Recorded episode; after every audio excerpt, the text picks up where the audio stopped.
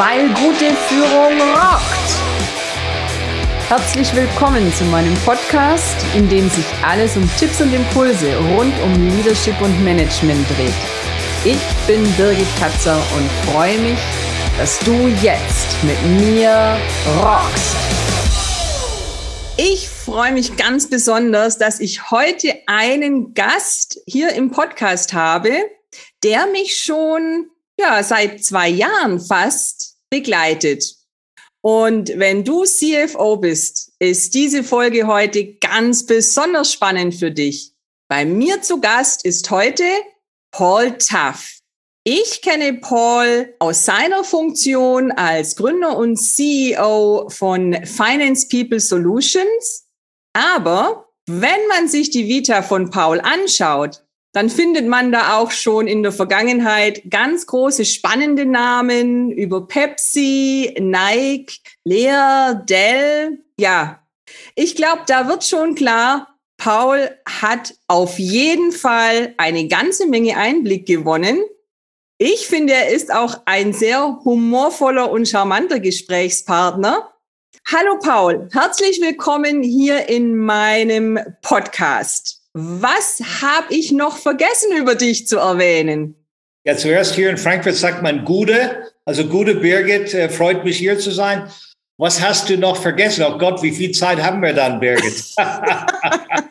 ähm, ja, ich vielleicht vielleicht eine Sache. Ähm, ich bin in Irland aufgewachsen, aber lebe mehr oder weniger zwei Drittel von meinem Leben hier in good old Frankfurt am Main und bin großer Eintracht Frankfurt-Fan das hat mich geprägt.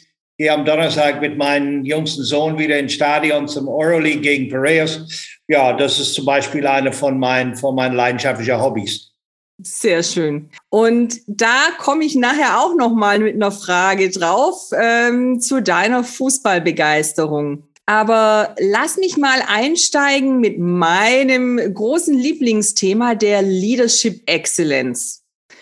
Und jetzt weiß ich, dass du ja in deiner Funktion mit sehr vielen Organisationen und mit sehr vielen Menschen, vor allem eben auch CFOs, im Kontakt bist und im Gespräch bist. Wie würdest du sagen oder überhaupt hat sich dieses Leadership-Thema, diese Leadership Excellence, die Art von Führung in den letzten, ich sage jetzt mal, zwei Jahren, seit wir etwas besondere Umstände haben, verändert? Also ich glaube, eins kann man festhalten, Birgit, der Druck auf CFOs ist natürlich, ich sage mal, exponentiell gewachsen mit Corona. Ähm, immer wenn du Unsicherheit, und das, das haben wir bei Corona in einer Form, was es nie zuvor gegeben hat, auch damals bei der Krise 2008, äh, äh, war das nicht so extrem wie Corona. Ja, und da musst du als Leader natürlich dein Team hinter dir haben. Du brauchst auch natürlich ein Top-Quality-Team, äh, um die Aufgaben zu meistern, weil du bist kein One-Man-Show als CFO. Oh, ja, und daher musst du von Anfang an äh, Botschafter sein äh, für, für, deine Organisation. Also ich sage immer wieder meine Kunden, ihr solltet auch bitte in den Interviews selbst äh, äh reingehen und eure Unternehmen verkaufen. Das erwarten Kandidaten heutzutage. Wir sagen immer, wir trennen die Spreu von Weizen. Dann müssen die CFOs mitmachen, äh, weil es hört sich jetzt ein bisschen klischee-mäßig an, aber ich sage immer, we have the right people, you cannot prevent success. Und das war meine Erfahrung in den letzten vier vielen Jahren, wo ich äh, nicht ganz erfolglos war bei großen, anspruchsvollen Firmen, äh, immer die besten Leute eingestellt, äh, wo Bedarf da war. Absolut, absolut. Und ich glaube, wie du sagst, der Druck nimmt zu, unter Unsicherheit sowieso. Und das ist was, ich glaube, da dürfen auch die erfahrenen CFOs mit sich selbst immer im Austausch bleiben, auch untereinander und dazulernen. Ja. Wie würdest du für dich selbst diesen Begriff Leadership Excellence definieren? Denn ich weiß, dass du auch ein exzellenter Leader bist. Wie würde ich, ich glaube, das ist eine sehr individuelle Sache. Ich meine, das Ziel von Leadership, oder wie heißt das? Ein Leader hat Followers. Ja, äh, und das, das ist einfach mal die Gabe, dass die Leute dir folgen.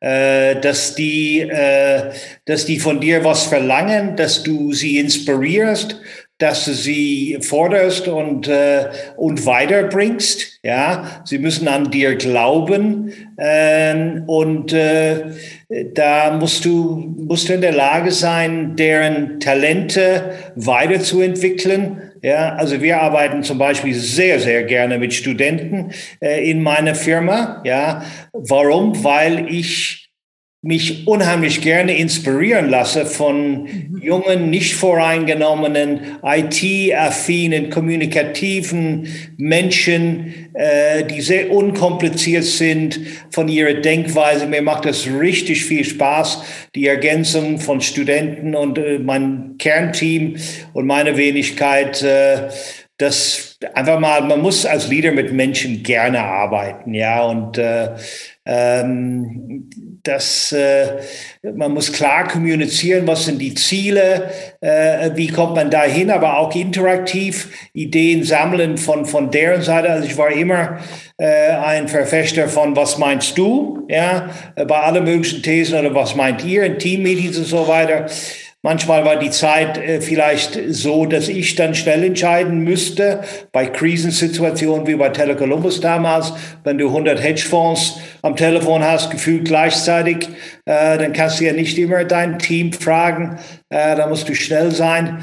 Aber immer diese Involving your Team, das ist das, was, äh, äh was sehr schnell fruchtet wenn die Menschen es wie im Privatleben, Birgit, wenn du weißt, dass du von deinem Gegenüber eingeschätzt wird und vor allen Dingen respektiert wirst als Mensch. Absolut. Also ich glaube, das ist was, das wird auch nie an Wert verlieren, egal welches Mäntelchen wir, ich habe es jetzt im, in, der, in einer vorigen Podcast-Folge gehabt, New Work, Mindful Leadership und egal wie wir es alles nennen, am Ende des Tages sind Menschen involviert und ich glaube, wenn du mit Wertschätzung und mit Respekt agierst, dann kannst schon mal gar nicht so viel falsch machen. Ich glaube, das ist eine Voraussetzung, das ist ein Basic. Also wenn du das nicht hast, dann, dann wirst du scheitern. Äh, gerade wenn die Menschen heute äh, ihre Arbeitgeber fast aussuchen können, ist ja ein Kandidatenmarkt bekannterweise. Und wenn du die Besten haben willst, musst du auch ziemlich äh, gut sein. Ja.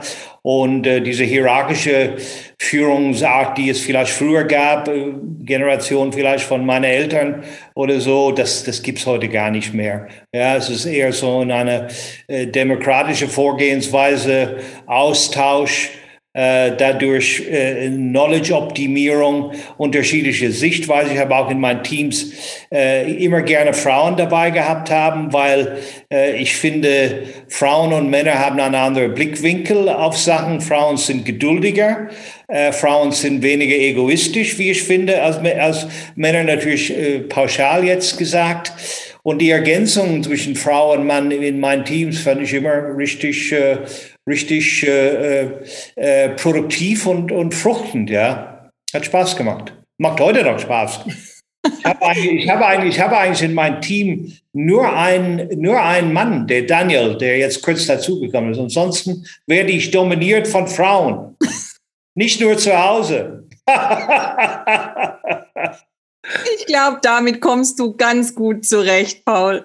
Geht ich glaube, damit kommst du klar. Aber ähm, stellst du fest, dass sich oder kannst du es erkennen, ob sich die Frauen tatsächlich so langsam auch im CFO-Bereich etwas stärker etablieren? Ja, und zu Recht, äh, äh, definitiv.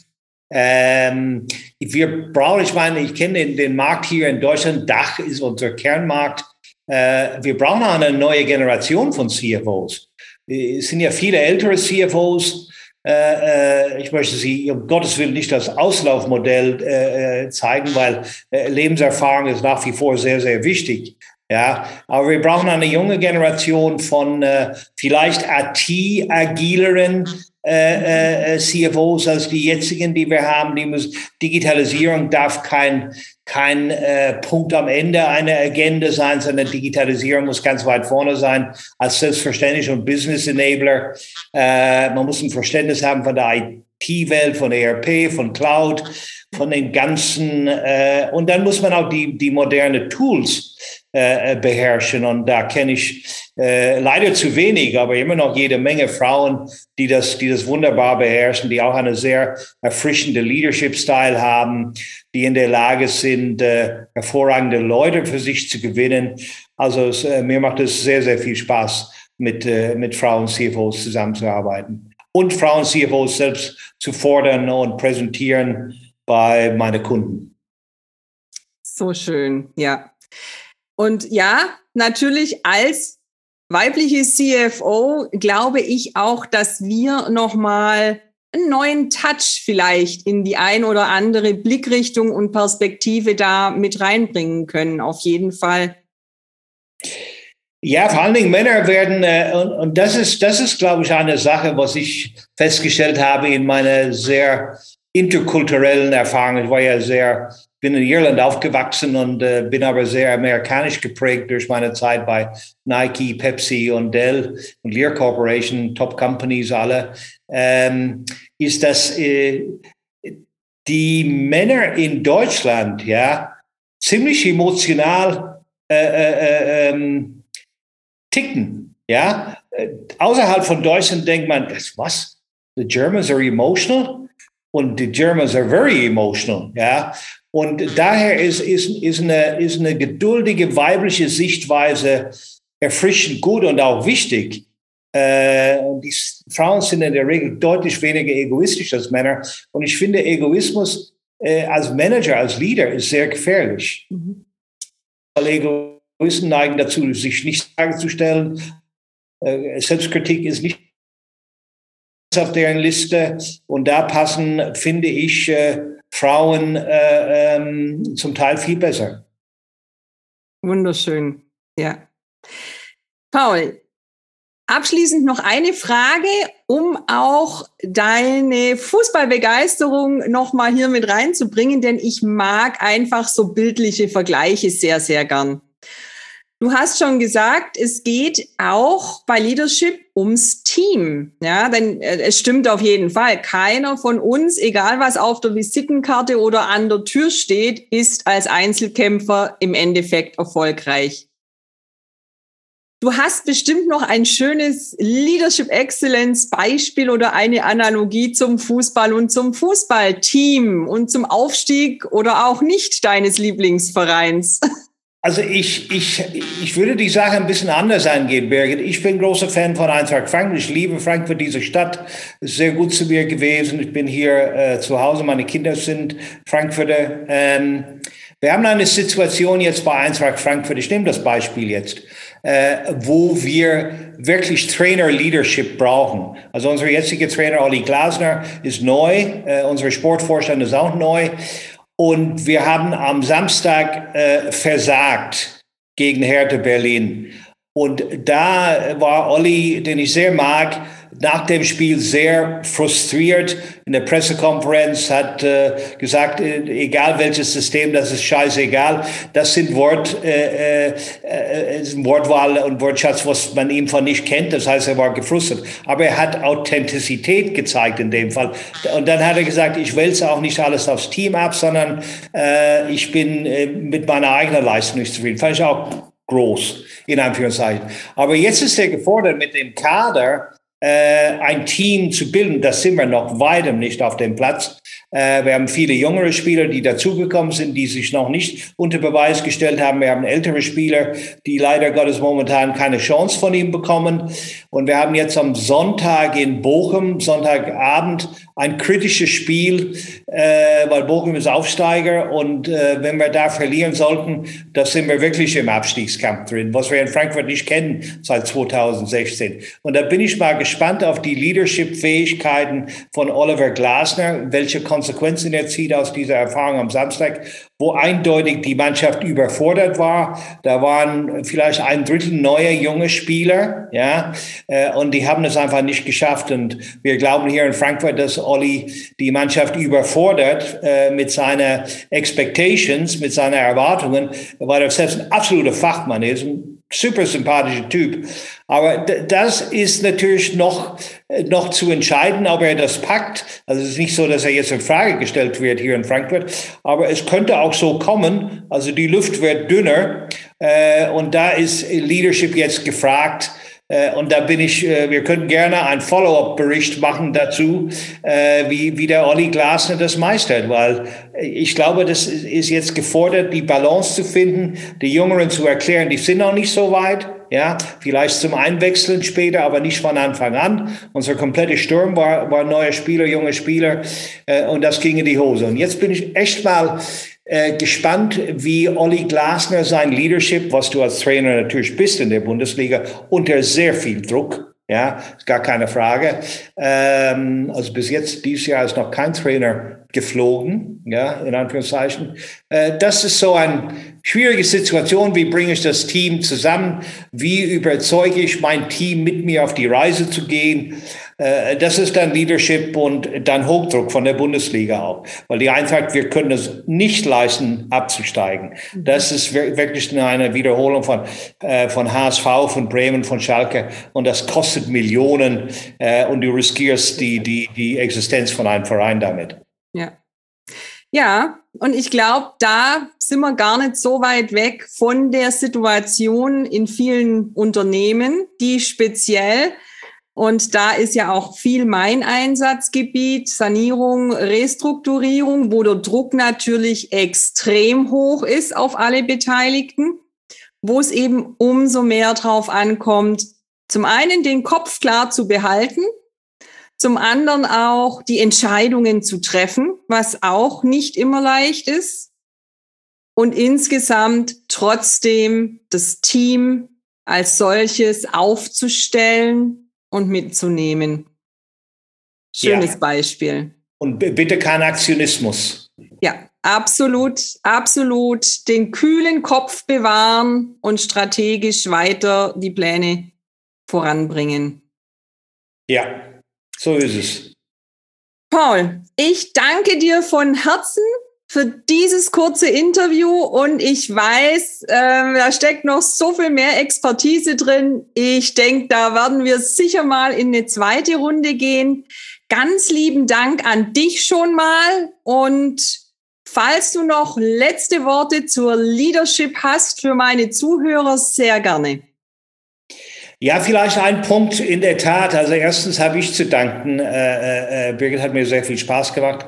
Ähm, ich glaube, das Thema in, in, in unserer jetzigen Markt, in unserer jetzigen Gesellschaft, Recruitment und die richtigen Leute zu finden, ich glaube, das ist ein Bereich, was was viele äh, CFOs besser machen können. Viele Prozesse sind oberflächlich. Das Thema Recruitment wird zum Teil nicht professionell gemacht, ja, und man versucht dann auch zum Teil Headhunters komplett außen vor zu lassen und selbst zu recruiten. Funktioniert zum Teil, aber häufig auch nicht. Äh, insofern wäre meine Botschaft, Recruitment ist so wichtig und es muss professionell gemacht werden. Und übrigens, du kannst nie ausschließen, dass ein Hiring in die Hose geht.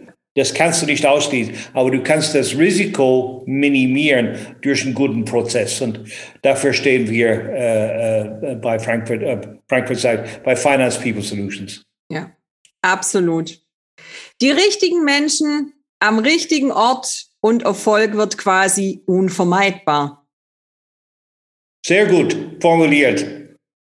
Paul, ich danke dir. Sehr gerne. Schön, dass du dabei warst.